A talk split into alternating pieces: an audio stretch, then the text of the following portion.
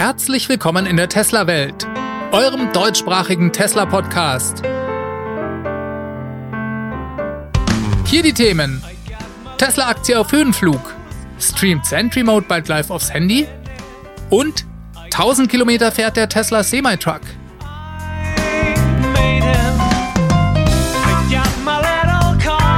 Mein Name ist David und das ist die Folge 145.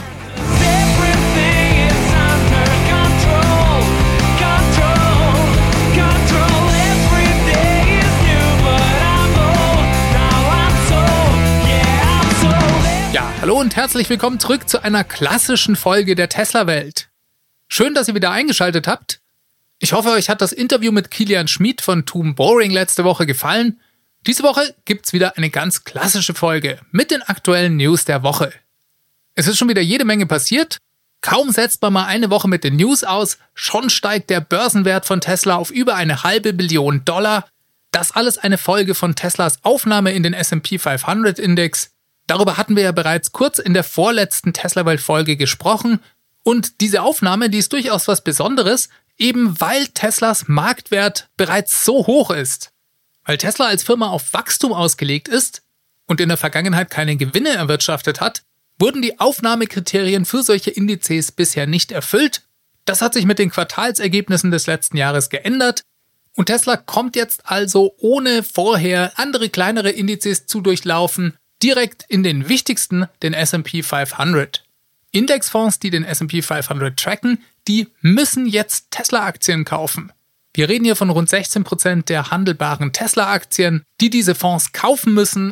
Und vielleicht sind es sogar noch mehr, weil es daneben noch andere Fonds gibt, die sich ebenfalls an dem SP 500 orientieren. Die haben zwar vielleicht schon Tesla-Aktien und die sind auch nicht dazu verpflichtet zu kaufen, sie könnten es aber natürlich trotzdem tun. Das Ergebnis? Konnten wir in den letzten zwei Wochen am Aktienkurs beobachten. Der war heute kurz sogar schon mal bei 600 Dollar, wobei kein Mensch so richtig weiß, wer da eigentlich gerade kauft und ob diese Aktien durch diese Indexfonds bereits gekauft wurden.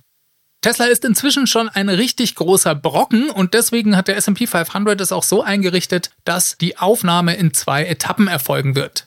Der SP 500 hat das Ganze aufgrund der Größe also sozusagen aufgesplittet. Wie genau das läuft, ist zum jetzigen Zeitpunkt noch nicht 100% festgelegt.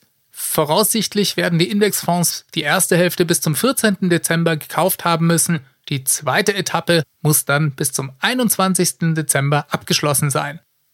Wie es ganz genau läuft, ist noch nicht festgelegt. Sollte das deutlich anders laufen, erwähne ich es nächste Woche im Podcast nochmal.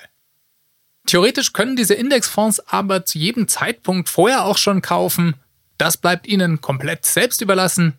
Der SP 500 gibt lediglich vor, wann der Prozess abgeschlossen sein muss. Wird also sehr spannend zu sehen sein, was mit dem Kurs die nächsten paar Wochen noch so passiert. Ich wage es nicht, hier irgendeine Prognose anzustellen. Es sind auf jeden Fall spannende Zeiten für Tesla-Investoren. Kommen wir mal zum Model S und X. Da hat Tesla diese Woche die Preise in Europa erhöht. Und zwar um knackige 5000 Euro. Interessanterweise ist das nur in Europa passiert. Die USA sind davon nicht betroffen. Wenn ihr euch zurückerinnert, Tesla hatte ja unlängst erst die Preise für diese Modelle gesenkt. Davon habe ich euch in der Folge 139 berichtet. Wieso jetzt also die Preiserhöhung und wieso nur hier in Europa? Jetzt gibt es einen Unterschied, der hier sofort auffällt. Bestellt man nämlich heute ein Model S in den USA, bekommt man es noch in diesem Quartal geliefert. Bestellt man es hier bei uns in Deutschland, dann wird der voraussichtliche Liefertermin mit März angegeben. Ja, und da braucht es natürlich nicht allzu viel Fantasie, um sich zu der Spekulation hinreißen zu lassen, dass es vielleicht zwischen den Fahrzeugen, die Tesla bis Ende des Jahres liefert, und den Fahrzeugen, die wir hier dann im März bekommen, einen Unterschied geben wird. Ja, und da war er wieder, der lang erwartete Model S und Model X Refresh. Der wird ja von vielen da draußen schon seit Monaten, wenn nicht vielleicht sogar seit Jahren, als überfällig angesehen und die meisten denken da vermutlich in erster Linie an eine Überarbeitung der Innenausstattung. Über die wird schon seit 2018 spekuliert. Mal sehen, ob das kommt. Verdächtig ist dieser 5000 Euro Unterschied auf jeden Fall schon. Kommen wir mal zu einem interessanten Interview, das hat Elon diese Woche bei einer Batteriekonferenz der EU gegeben. Da sprach er rund 20 Minuten per Video zugeschaltet und wenn auch schon vieles bekannt war, dann gab es doch drei Punkte, die ich persönlich spannend fand und die auch wirklich neu waren. Elon wurde zu seiner Meinung über batterieelektrische LKWs gefragt. Es gäbe ja schließlich viele Leute, die diese für schlichtweg nicht möglich hielten und eher auf Wasserstoff oder andere Technologien im Zusammenhang mit LKWs setzen. Selbstverständlich ist Elon da anderer Meinung. Er sagte, mit dem Tesla Semi-Truck wird es möglich sein, Langstrecke zu fahren. 500 Kilometer Reichweite sei trivial, sagte er. 800 Kilometer ebenfalls relativ einfach. Und zum ersten Mal sagte er, dass man einen Weg sehe, dass der Tesla Semi-Truck Reichweiten bis zu 1000 Kilometer fahren können werde. Bisher vorgestellt war ja eine Variante mit 500 Kilometern Reichweite und eine mit 800 Kilometern Reichweite und mehr. Das toppt Elon hier jetzt also nochmal. Ja, und interessanterweise sagte er noch, bis zu 800 Kilometern könnte man erreichen, wenn die Energiedichte der Batteriezellen bei ungefähr 300 Wattstunden pro Kilogramm läge. Ja, und das ist ungefähr 20 Prozent mehr Energiedichte, als uns von den heutigen besten Tesla-Zellen bekannt ist. Und Elon war wirklich sehr zuversichtlich, was diese 800 Kilometer Reichweite anging. Daher kann man, glaube ich, davon ausgehen, dass Tesla diese 20% mehr Energiedichte relativ problemlos erreichen kann. Eins wurde in dem Gespräch ganz klar, der Tesla Semi-Truck, der bekommt und der braucht auch alle am Battery Day vorgestellten neuen Technologien. Deren Einführung muss Tesla erstmal gelingen. Darin liegt ein nicht unerhebliches Risiko, aber auch das hat ja Elon schon des Öfteren öffentlich gesagt. Sehr interessant fand ich auch, dass Elon zum ersten Mal ein bisschen konkreter über das Gewicht der Zugmaschine beim Tesla Semi-Truck sprach. Bei LKWs, da geht es ja immer um das zulässige Gesamtgewicht. In den USA, da darf das zum Beispiel nicht mehr als 80.000 Pfund überschreiten. Das ist also das, was wir hier als einen 40-Tonner bezeichnen. Ja, und eine der Thesen der Zweifler an batterieelektrischen LKWs, das ist ja, dass die schweren Battery Packs die verbleibende Kapazität für die Ladung derart verringern, dass so ein LKW dann nicht mehr mit einem herkömmlichen Dieseltruck mithalten kann, weil er einfach unwirtschaftlicher ist. Elon widersprach dem und sagte, dass man, wenn überhaupt, dann zunächst mit so ungefähr einer Tonne Mehrgewicht rechnen müsse. Vielleicht sogar weniger. Er gehe sogar davon aus, dass es langfristig überhaupt keinen Unterschied mehr geben wird. Das heißt, keinen Nachteil beim Thema Nutzlast für den Tesla Semi-Truck. Und damit schafft er für mich eigentlich eins der letzten Fragezeichen für dieses neue Produkt aus der Welt. Ja, und damit macht er es für mich zu einem der spannendsten Produkte von Tesla überhaupt. Denn das Potenzial für Disruption in diesem Sektor, das ist enorm. Jetzt hängt alles davon ab, inwieweit Tesla rechtzeitig in großer Masse Batteriezellen für den Truck produzieren kann. Auch dazu gab es ein paar spannende Äußerungen von Elon während des Interviews, denn er sprach nochmal ganz speziell über die geplante Kapazität der Batteriezellproduktion in Berlin. Geplant ist zunächst eine Kapazität von 100 Gigawattstunden Output pro Jahr. In der höchsten Ausbaustufe, da sprach er sogar von 200 bis 250 Gigawattstunden Output pro Jahr. Also nur mal zum Vergleich, das ist ungefähr die heutige Kapazität der weltweiten Produktion an Lithium-Ionen-Batteriezellen. Das allein wird aus Grünheide in Brandenburg kommen. Ja, das ist schon massiv. Mit 100 Gigawattstunden Output pro Jahr, da könnte Tesla 1 bis 1,3 Millionen Fahrzeuge bauen wenn wir mal eine Battery Pack Größe zwischen 75 und 100 Kilowattstunden annehmen. 250 Gigawattstunden Output, das würde theoretisch sogar für irgendwas um die 3,3 Millionen Fahrzeuge reichen.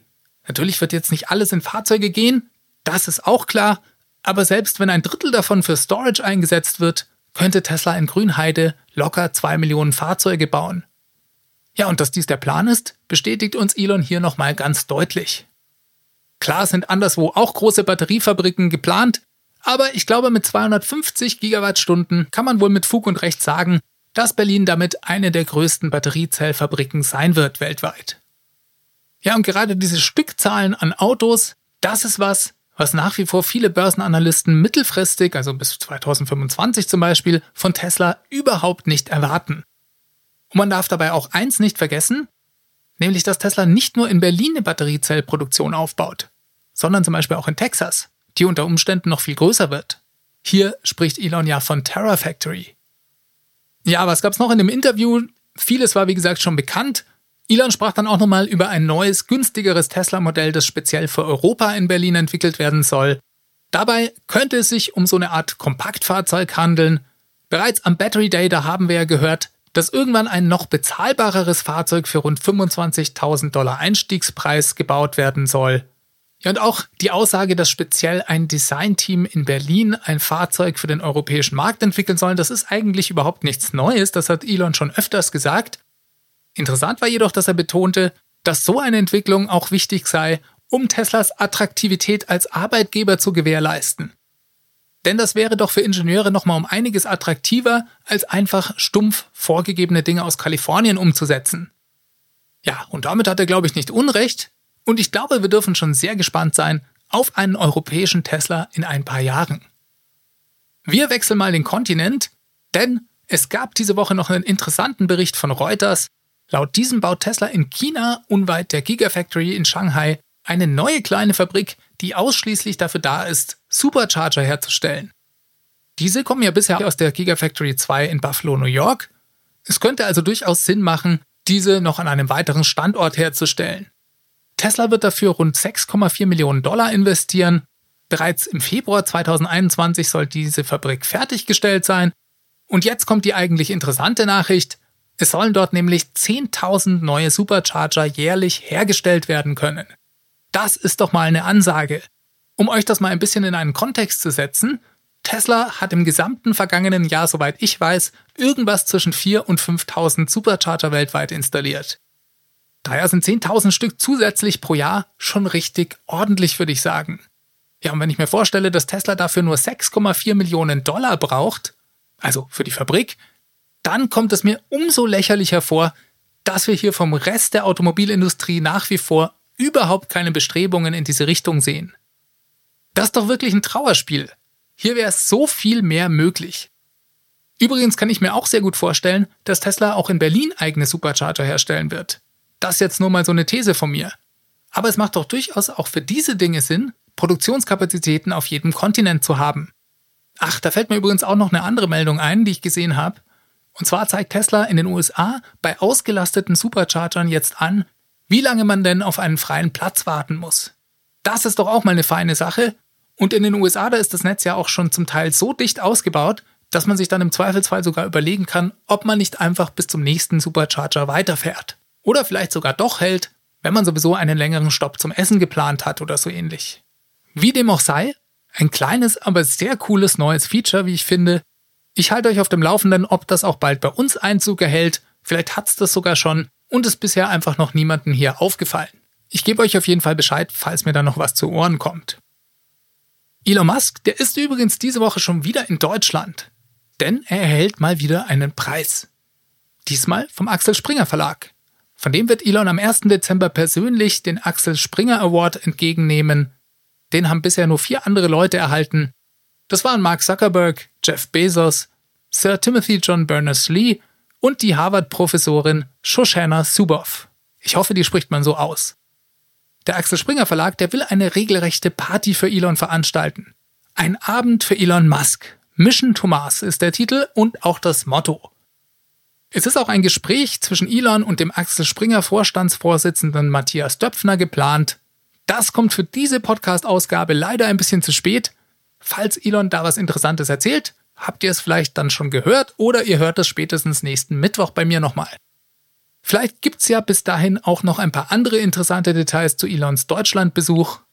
Darüber reden wir dann nächste Woche. Eine interessante Neuigkeit, die kommt diese Woche auch noch über Twitter vom Tesla-Hacker Green the Only. Der hat mal wieder was in der Software von Tesla gefunden und das betrifft dieses Mal den Sentry Mode. Also das Alarmsystem bei Tesla, wenn ihr so wollt. Bisher da zeichnen die Kameras bei aktivierten Sentry Mode ja Bilder der Umgebung auf, wenn jemand dem Fahrzeug zu nahe kommt, es anfasst oder einbricht das Videomaterial wird ja, wie ihr wisst, dabei auf einen USB-Stick oder eine Festplatte im Fahrzeug lokal gespeichert. Und Green the Only, der hat jetzt Hinweise darauf gefunden, dass Tesla eventuell bald schon eine Möglichkeit integrieren wird, die erlaubt, auf den Videostream live per App zuzugreifen. Auch wenn das erstmal cool klingt, bin ich mir gar nicht mal so sicher, ob ich das persönlich unbedingt nutzen würde. Gefühlt schickt mir mein Handy täglich sowieso schon mehr als genug Nachrichten ja, und wenn jetzt auch noch das Auto dazukommt, das sich jedes Mal meldet, wenn jemand zu nah daran vorbeigeht, naja, ich weiß ja nicht. Aber ein interessanter Gedanke ist es auf jeden Fall, diese Möglichkeit zu haben. Wann dieses Feature kommen wird, das steht natürlich in den Sternen. Aber vielleicht ist es ja Teil der von Elon auf Twitter kürzlich angeteaserten Version 11.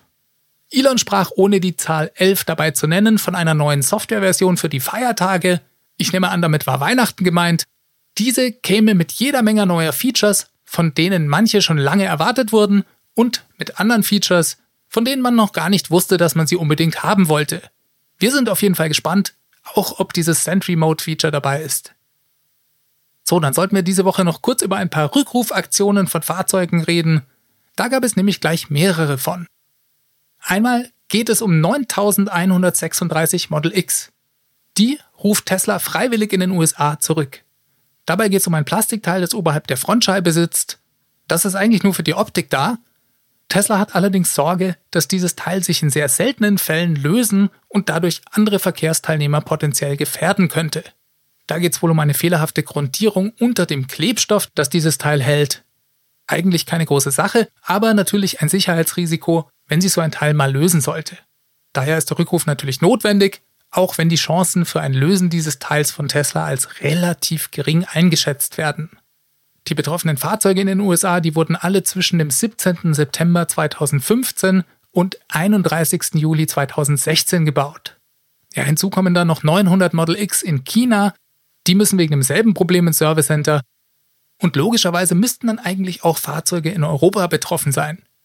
Darüber ist bisher noch nichts bekannt. Es kann aber gut sein, dass Tesla auch hierzulande die entsprechend betroffenen Kunden bald kontaktieren wird. Jo, das war der erste. Dann wurden des Weiteren in den USA rund 400 Model Y zurückgerufen. Da geht es um einen Bolzen bei der Lenkung. Bei dem kann Tesla nicht mehr mit Sicherheit nachvollziehen, mit welchem Drehmoment der Bolzen angezogen wurde. Da geht es aber auch nur um einen Teil der Fahrzeuge, die in einem Zeitraum von ungefähr zwei Monaten hergestellt wurden. Interessant fand ich dabei, dass Tesla dies anscheinend ansonsten für alle anderen Fahrzeuge nachvollziehen kann. Daher sind auch nur 400 Stück betroffen. Das ist schon abgefahren. Auch hier sind Tesla keine Unfälle, Schäden oder Verletzungen bekannt, die Kunden dadurch entstanden sind. Also ist auch das eine reine Vorsichtsmaßnahme. Ja, und dann gab es noch eine dritte Meldung und die ist vielleicht noch ein bisschen wichtiger als die anderen beiden, weil potenziell bis zu 115.000 Model S und X betroffen sein könnten. Hier geht es um einen Herstellungszeitraum zwischen 2015 und 2017 und da geht es um die Federung der Fahrzeuge. Tesla hatte kürzlich rund 30.000 Fahrzeuge in China zurückgerufen, deswegen laut Tesla unberechtigterweise und nur auf Zwang der chinesischen Behörden. Laut Tesla gibt es da gar kein Problem. Der fragliche Ausfall, der sei bei weniger als 0,05 Prozent der Fahrzeuge außerhalb Chinas und bei ungefähr 0,1 Prozent der Fahrzeuge in China aufgetreten. Das ist ein bisschen komisch, weil es hier doppelt so viele Fälle in China zu geben scheint. Tesla schiebt diese höhere Rate auf mehr Missbrauch durch Fahrer und schlechtere Bedingungen im chinesischen Markt. Dadurch sei die zu erwartende Anzahl von Schäden höher dort, zum Beispiel durch Aufprall auf einen Bordstein, schwere Schläge durch Schlaglöcher und so weiter. Ja, kann ich ehrlich gesagt nicht einschätzen.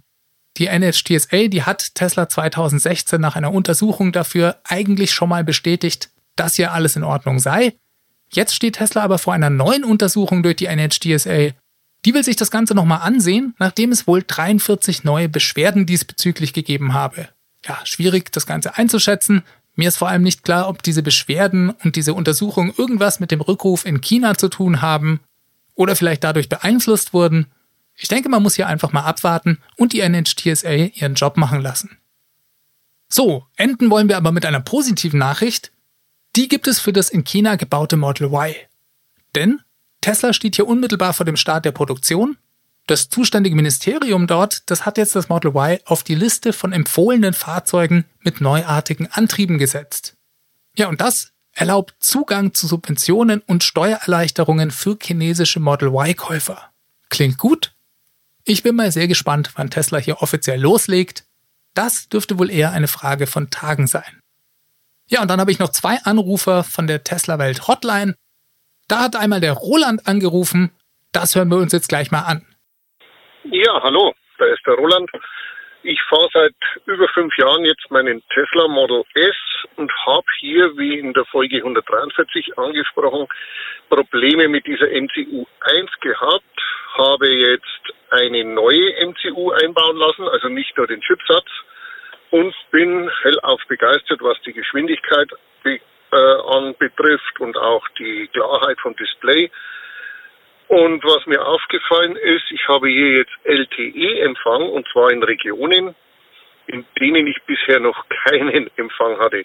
Jetzt würde mich interessieren, welches Netz nutzt hier eigentlich Tesla? Weißt du das zufällig? Ansonsten mach weiter so. Ich höre das jede, jede Folge und bin zufrieden, wie du das magst. Bin hellauf begeistert. Mach's gut. Servus. Tschüss. Ja, lieber Roland, danke für den Anruf.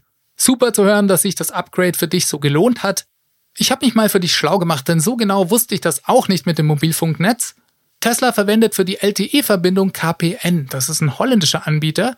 Und da funktioniert das Ganze über Roaming in Deutschland. Das heißt, das Fahrzeug versucht zunächst immer eine Verbindung zu T-Mobile, also dem Netz der Deutschen Telekom, aufzubauen.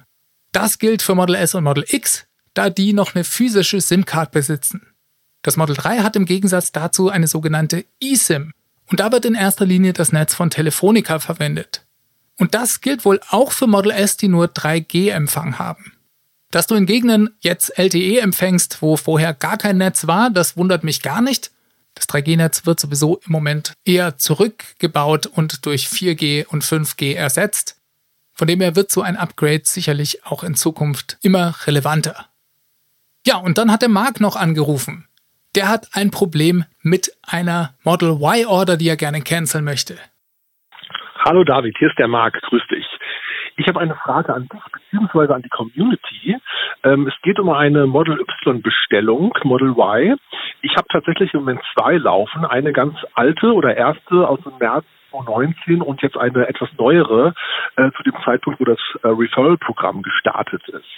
Ähm, ich wollte nun die eine Bestellung stornieren, was ja normalerweise problemlos möglich ist. Äh, tatsächlich äh, habe ich jetzt schon sechs oder sieben Mal probiert, diese alte Bestellung zu stornieren äh, und jedes Mal funktioniert es nicht. Also ich bekomme eine Fehlermeldung tatsächlich. Ähm, deswegen schließe ich jetzt auch einen einmaligen Fehler aus. Also ähm, die Maske wurde auch etwas verändert. Also man bekommt es nicht auf seine Kreditkarte wieder einfach zurückgespielt, sondern man muss eine IBAN-Nummer angeben und äh, es funktioniert nicht. Und ich wollte einfach mal fragen, ob diese Erfahrung schon mal jemand anders gemacht hat und wo da der der Hintergrund oder der Grund liegen könnte, warum das jetzt wirklich äh, tatsächlich seit mehreren Wochen einfach nicht möglich ist. Ja, da freue ich mich auf ein Feedback, vielleicht in der Sendung. Alles klar. Bis dann. Tschüss. Ja, lieber Marc, danke für den Anruf. Und da muss ich wirklich an die Community das Ganze weitergeben. Ich habe da leider keine richtige Info zu. Ich habe bisher selbst nur zweimal eine Order gecancelt und das hat ohne Probleme sofort funktioniert. Die Anzahlung war nach zwei Tagen wieder auf dem Konto. Aber bei dir scheint es sich ja um ein neues Problem zu handeln. Ich hätte vielleicht noch auf eine abgelaufene Kreditkarte getippt, aber du hast ja gesagt, man muss sowieso eine IBAN angeben. Also, ich weiß das leider nicht. Vielleicht hat da draußen jemand Infos dazu. Dann bitte eine kurze E-Mail an feedback@teslawelt.de oder er ruft auch direkt die Hotline an. Ja, und dann hat mir der Rainer noch eine E-Mail geschickt. Er schrieb mir, aktuell verbaut Tesla in den neuen Refresh Model 3 verschiedene Akkugrößen er spricht von 77,79 Kilowattstunden und 82 Kilowattstunden. Seit Wochen wird nun darüber spekuliert, was die Hintergründe dafür sein könnten und wie das Ganze zusammenhängt. Und dann hat er mir noch einen Verweis auf das TFF-Forum geschickt. Ja, Rainer, also ich habe in der vorletzten Podcast-Folge darüber berichtet. Soweit ich weiß, liegt das nur an der fünfprozentigen Erhöhung der Energiedichte durch Panasonic. Dadurch kommt vermutlich diese größere Akkukapazität zustande es liegt also eigentlich nicht daran, dass Tesla hier tatsächlich unterschiedliche Akkugrößen einbaut. Ich glaube, in allen Model 3 sind nach wie vor genau die gleiche Anzahl an Zellen. Bloß hat sich bei diesen Zellen eben was bei der Energiedichte getan. Dadurch hat das Pack dann eine größere Kapazität. Ich weiß nicht, ob ich damit deine Frage beantworten konnte oder ob es da noch Punkte gibt, die mir entgehen. Sonst kannst du mir natürlich gerne noch mal eine E-Mail schreiben. Damit kommen wir diese Woche zum Schluss. Diese Sendung wurde freundlicherweise vom Tesla Owners Club Helvetia, dem jungen und initiativen Tesla Club aus der Schweiz und dem TFF, dem Tesla Fahrer und Freunde e.V. unterstützt. Beide Clubs sind Herausgeber des T&E Magazins. Das Podcast Mastering, das kommt diese Woche wieder von promoton.ch. Ich bedanke mich bei euch fürs Zuhören. Vielen Dank auch nochmal an alle Leute, die diesen Podcast bereits unterstützen. Wenn euch der Podcast gefällt, dann lade ich euch ein, das auch zu tun. Dafür gibt es im Prinzip drei Möglichkeiten. Einmal könnt ihr den Podcast bewerten. Das ist ganz klasse und geht ganz leicht in eurer Podcast-App. Wäre nett, wenn ihr mir noch einen kurzen Kommentar dazu schreibt. Dadurch wird der Podcast dann leichter von anderen Leuten gefunden und steigt dabei auch im iTunes Ranking. Dann könnt ihr den Podcast auch finanziell unterstützen. Alle Infos dazu findet ihr auf www.teslawelt.de. Ja, und falls ihr euch gerade einen Tesla kaufen wollt, dann seid ihr herzlich eingeladen, meinen Referral-Code zu benutzen. Der Link dazu ist ts.la slash david 63148. Dann freue ich mich selbstverständlich auch über eure Zuschriften per E-Mail. Feedback at teslawelt.de ist die Adresse und natürlich auch ganz besonders über die Anrufer. Dazu gibt es die Tesla Welt Hotline, das ist die 0211 9763 2363. Bleibt mir euch eine schöne Woche zu wünschen. Passt auf euch auf, macht es ganz gut, bis zum nächsten Mal. Ciao, ciao.